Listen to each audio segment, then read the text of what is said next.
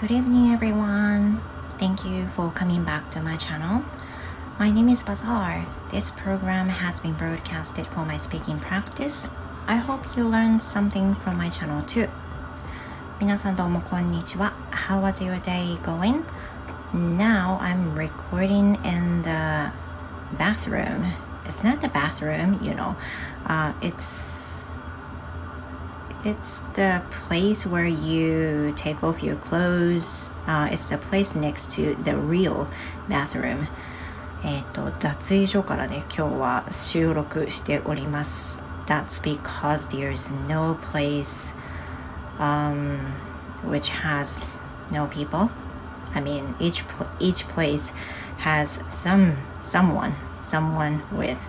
So um, since I don't want anybody to listen to my recording, I decided to just record this and this uh, the place next to the bathroom まあそんなわけで初めて、えー、シンク脱衣所のところでね収録をしております So I'm going to talk about this weekend uh, just a quick so um, we had uh, my daughter's sports day. It's not exactly the sport day but um, it's for the parent viewing day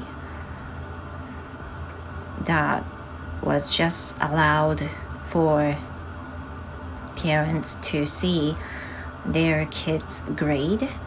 So that means you know uh, nobody can watch all grades from the first to sixth grade the parents uh, had to just only watch their kids' grade. So it's kind of divided into each grade uh, because of maybe they wanted to uh, take some prevention for the COVID 19, even though the case has been settling down these days. But um, we went to uh, her school and to see her performance.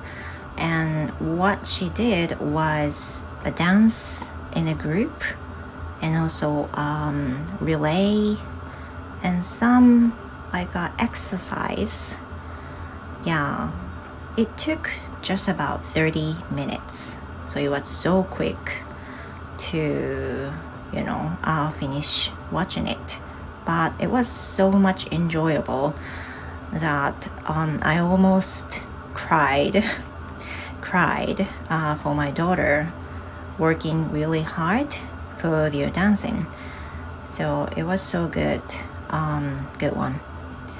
And also the day before um, Sunday, which is yesterday, um, I and my husband went out uh, for doing some shopping, and we actually ate too much on that day.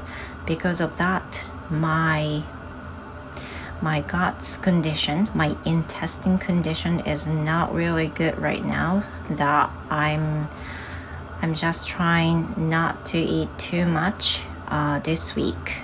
I'm promise here. はい、えー、今日今日はねこういったところでした。大まかに話すと、えー、娘の体育参観が学校で行われました。学年ごとに行われていたので、えー、30分ぐらいでね本当にあっという間に終わったんですけど。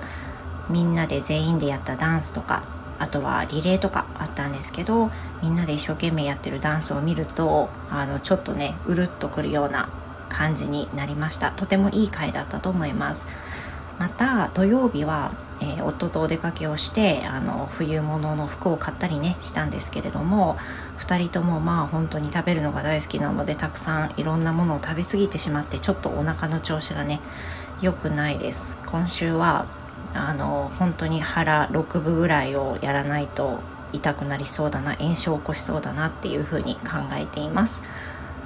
So sorry for this circumstance that you might hear some fans uh, some sound of fans because it's you know it's in the bathroom but anyway that will be all for my speaking practice and i hope you have a wonderful You had a wonderful weekend and hope to see you in my next episode. Goodbye for now. Good night.